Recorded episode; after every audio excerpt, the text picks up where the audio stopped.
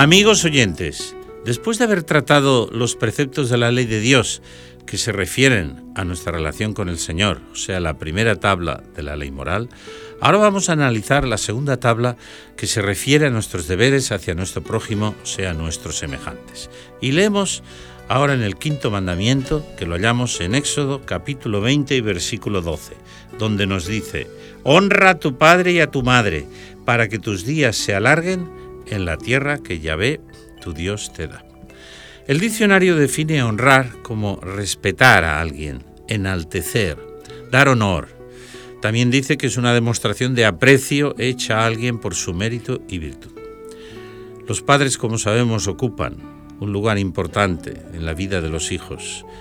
Como cristianos podemos incluso afirmar que el lugar de Dios en el hogar y merecen nuestro respeto, gratitud y que valoremos cuánto han hecho y hacen por nosotros. Tristemente siempre ha habido buenos y malos padres, así como buenos y malos hijos, pero el mandamiento no dice a los hijos que honren solo a los padres buenos, sino a sus padres, independientemente de su actitud hacia nosotros, pues gracias a ellos y a Dios estamos aquí.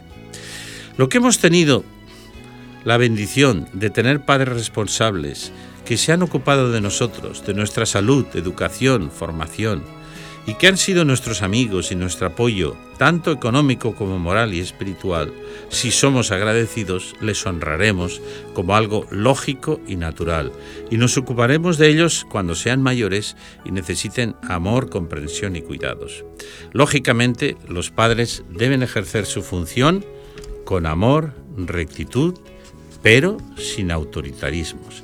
Y en relación con esta última frase, esta última palabra, vamos a leer el sabio consejo del apóstol Pablo que hallamos en la carta a los Efesios, en el capítulo 6, a partir del versículo 1, donde dice, Hijos, obedeced en el Señor a vuestros padres, porque esto es justo. Honra a tu padre y a tu madre, que es el primer mandamiento con promesa, para que te vaya bien y seas de larga vida sobre la tierra. Y a vosotros padres no provoquéis a ira a vuestros hijos, sino criadlos en disciplina y amonestación del Señor. El quinto mandamiento contiene, como hemos leído, una promesa hermosa de Dios, para que tus días se alarguen en la tierra que el Señor te da. ¿Piensan, pensamos los hijos en esta promesa? En la referencia del apóstol Pablo que hemos leído que nos dice para que te vaya bien y seas de larga vida sobre la tierra. El versículo 1 del texto que hemos leído dice a los hijos, obedeced en el Señor a vuestros padres, lo que significa obedecedles siempre que lo que os ordenen esté de acuerdo con la ley de Dios, con la ley moral que estamos analizando. Por ejemplo, si un padre le ordenara a su hijo que fuera a robar, cosa que tristemente está sucediendo más de lo que debería de ser, el hijo debería de negarse. O si un padre instara a su hijo a que mintiera o se prostituyera, como también tristemente está sucediendo, un hijo debería de negarse. Pues alguien superior a los padres ha ordenado no hurtarás, no mentirás, no matarás, etc. Aunque el ideal es que nunca los padres obliguen a sus hijos a pecar y a desobedecer la ley de Dios. En esta disyuntiva, el apóstol Pedro, a quien las autoridades de su tiempo le prohibieron predicar el Evangelio de Cristo, el Evangelio de salvación, y hablar de Jesús, le respondió tajantemente, es menester obedecer a Dios antes que a los hombres, antes que a las autoridades, antes que a los padres, si estos están en oposición a la ley de Dios. Los que gobiernan el hogar, los padres deben ser dignos, por supuesto, de este respeto, honra y obediencia que Dios pide. Hagámonos, amigos oyentes, una pregunta. ¿Qué significa provocar a ira a un hijo o exasperarlo? Como nos lo dice también en el texto del apóstol Pablo a los Colosenses capítulo 3 y versículo 21. Sin duda puede referirse a ser autoritario, duro, quisquilloso, injusto y por supuesto que el hijo sea objeto de malos tratos de todo tipo. Sí, los padres pueden provocar a los hijos y exasperarlos, cosa que jamás deberían de hacer.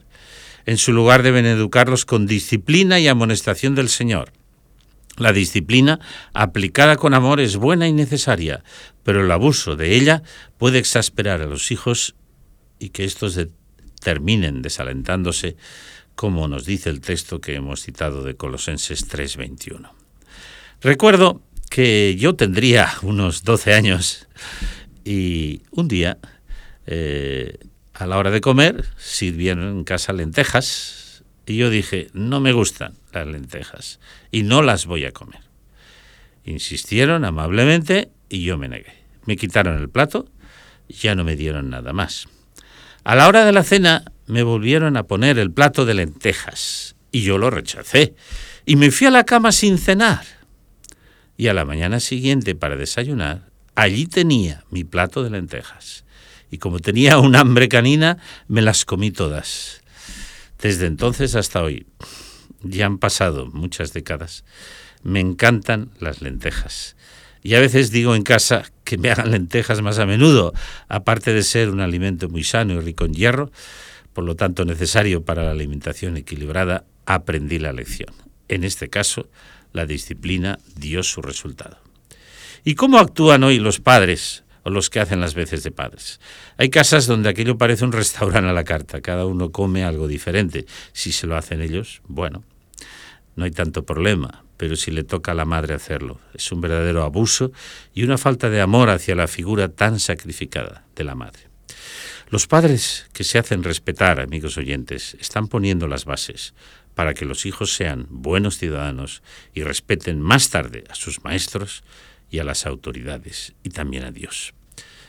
Recuerdo hace ya varias décadas que alguien que viajó a un país lejano, muy desarrollado, y regresó sorprendido como dijo a su regreso, de ver qué bien obedecen en ese país los padres a los hijos. O sea que se habían cambiado los papeles, como tristemente está sucediendo hoy en muchos países o en la mayoría y en el nuestro también. Vamos a leer ahora en el Salmo 127 y en el versículo 3, donde nos dice algo importante respecto a los hijos. He aquí herencia de parte de Yahvé son los hijos, recompensa de Dios, dice el fruto del vientre. Sí, amigos oyentes, los hijos son herencia de Dios. Tener hijos no es solo, como se dice hoy, fabricarlos, esto es fácil, sino educarlos dándoles un buen ejemplo, preparándolos para ser útiles, dándoles principios y valores sólidos basados en la moral, dándoles una fe y una esperanza, como dice el profeta Jeremías, Dios un día preguntará a los padres, ¿qué fue de tus hijos? Como padres, si cumplieron con su misión educadora, si han procurado que sean hombres y mujeres de bien, si los han preparado para que puedan ser ciudadanos del reino de los cielos y verdaderos hijos de Dios, Sigamos leyendo algunos textos del Antiguo Testamento que nos ayudan en este aspecto. El libro a los Proverbios, en el capítulo 23 y en el versículo 22. Ahí leemos lo siguiente. Dice así, Oye a tu padre, a aquel que te engendró, y cuando tu madre envejezca, no la menosprecies. Queridos amigos, Queridos hijos, qué consejo más sabio que debemos de aplicar. En Proverbios 22, 6 encontramos otro que nos dice, instruya al niño en el buen camino y aun cuando envejezca, no se apartará de él. Había un lema que eh, tenía cierta onda religiosa que decía, dadme un niño hasta los siete años y os daré a un fiel observante de nuestra ideología por toda su vida. Leamos ahora en Levítico capítulo 19, versículo 32, donde nos dice lo siguiente. Dan delante de las canas te levantarás y honrarás el rostro del anciano, y de tu Dios tendrás temor. Yo, Jehová, yo llave. Queridos amigos, cuando los padres son mayores es cuanto más necesitan apoyo y necesitan ayuda. Jesús fue un ejemplo para todos nosotros. Y me gustaría comentar aquel hecho tan conocido por todos del niño Jesús en el templo. Habían ido con sus padres a adorar, con la gente del pueblo de Nazaret. Terminó la fiesta religiosa y todos volvían hacia casa. Eso lo encontramos en Lucas 2, pero por imponderables de tiempo no lo vamos a leer completo, simplemente algunos versículos. Y Jesús, de 12 años, como muchos sabéis, en lugar de irse con todos, se quedó en el templo. ¿Y qué hacía en el templo? Por supuesto, no estaba jugando. Estaba con los doctores de la ley, con los que analizaban las sagradas escrituras. Y allí ellos quedaron realmente maravillados de la sabiduría de aquel niño especial. Los padres siguieron su camino con la gente que iba a Nazaret, pero al tercer día, cuando le echaron de menos, buscaron y regresaron. Cuando regresaron, nos dicen los versículos en Lucas 2 del 48 en adelante, cuando le vieron se sorprendieron y le dijo su madre, Hijo, ¿por qué nos has hecho esto? He aquí que tu padre y yo te buscábamos angustiados. Y él les dijo, ¿Cómo es que me buscabais? ¿No sabíais que yo debo estar en los asuntos de mi padre? Pero ellos no comprendieron la palabra que él les hablaba. Luego bajó con ellos y vino a Nazaret, y continuaba sumiso a ellos, y su madre conservaba cuidadosamente todas estas cosas en su corazón. Y Jesús seguía progresando en sabiduría, en vigor y en gracia ante Dios y ante los hombres. Aquí tenemos un ejemplo maravilloso de un jovencito de 12 años, Jesús, el que fue nuestro Salvador y murió en la cruz, que tenía muy clara la escala de valores. Primero debía obedecer a su Padre, Padre Celestial, como él declaró a José y María que no entendieron lo que les decía. Y por eso estaba con los doctores de la ley que comentaban las enseñanzas de las Sagradas Escrituras. Pero después, en segundo lugar, dice, estaba sujeto a ellos, era obediente, continuaba sumiso y luego crecía de forma equilibrada, en vigor, en gracia y en sabiduría delante de Dios y de los hombres. Yo me pregunto, ¿tuvo algo que ver la educación que recibió Jesús en su hogar por María, especialmente su madre, y también por José, su padre? Sin duda, queridos amigos.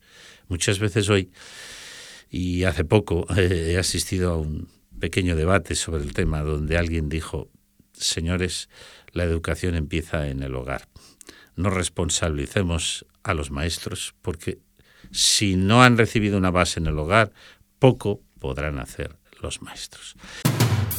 Conoce nuestros interesantes cursos en www.ofrececursos.org y solicita los que más te interesen de forma totalmente gratuita y sin ningún compromiso. Recuerda www.ofrececursos.org.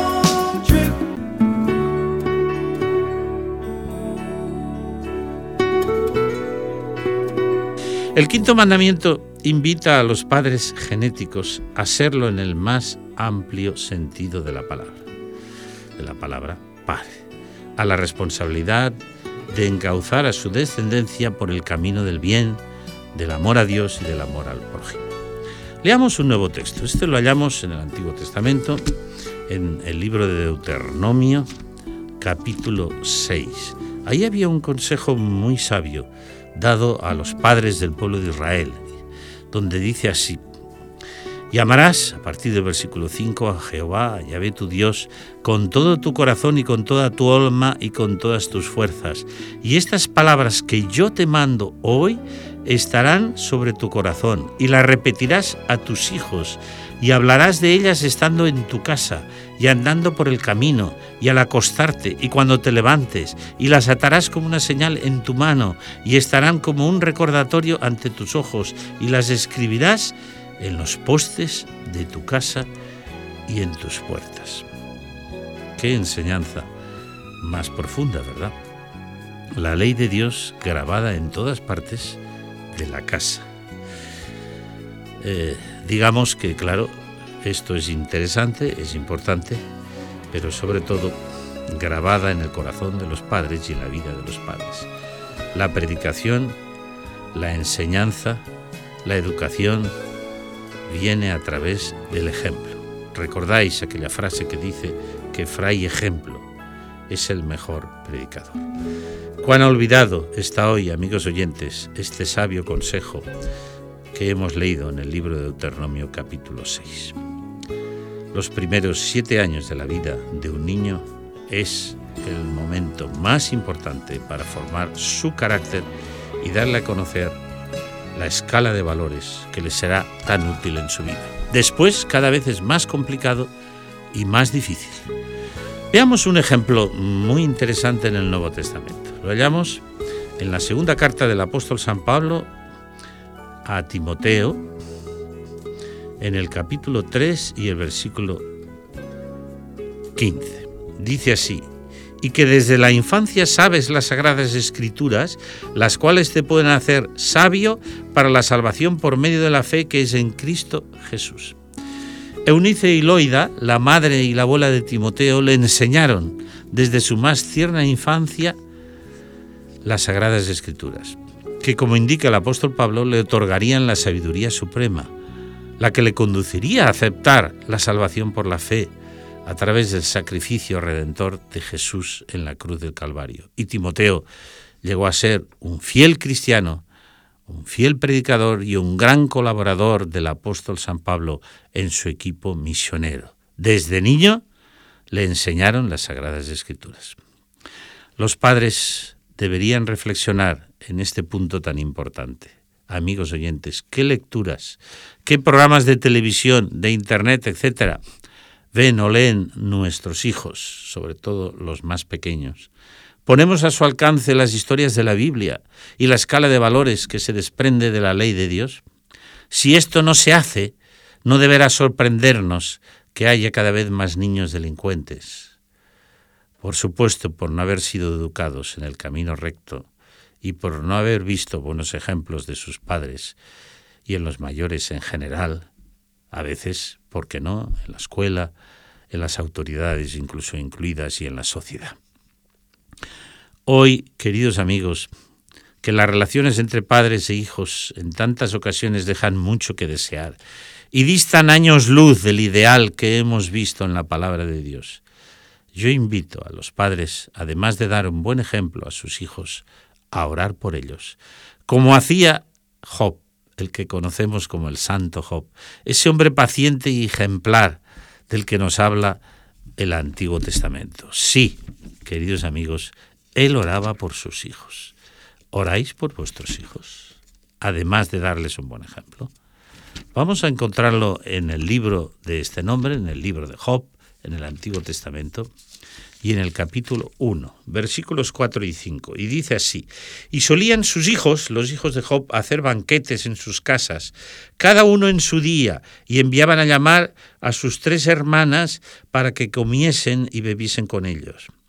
Y cuando habían pasado en turno los días del convite, Job les mandaba llamar para purificarlos, y se levantaba de mañana y ofrecía holocaustos conforme al número de todos ellos, porque decía Job, quizá habrán pecado mis hijos y habrán maldecido a Dios en sus corazones. De esta manera hacía cada vez. Lo que hacía Job por sus hijos hoy se traduce porque intercedía delante de Dios por ellos oraba por ellos. Eran jóvenes y decía, pueden haber pecado, pueden haber cometido un exceso. Señor, ayúdales a andar por el camino recto que yo les he enseñado en el hogar. ¿Qué os parece, amigos oyentes? Yo os invito a imitar a Job y a orar por vuestros hijos, además de ofrecerles el buen ejemplo en el hogar, el que Job, como hemos visto, les dio. Esto para vosotros, queridos padres. Para vosotros, queridos hijos, recordad que el quinto mandamiento es el único con promesa. Honrad, amad, apoyad a vuestros padres y sed agradecidos a ellos siempre, no solo de palabra, sino con hechos de amor y afecto sincero y práctico, para que no hayan más padres ancianos, desvalidos, olvidados de sus hijos, que a veces se avergüenzan de sus padres o simplemente les ignoran. Un tema este para una reflexión profunda de esta sociedad actual en la que vivimos.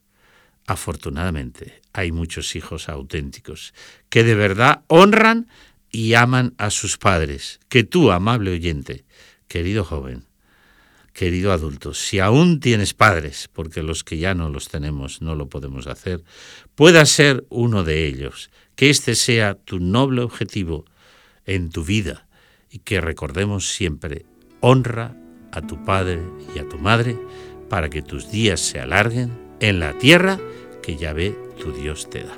Que Dios os bendiga. Hasta el próximo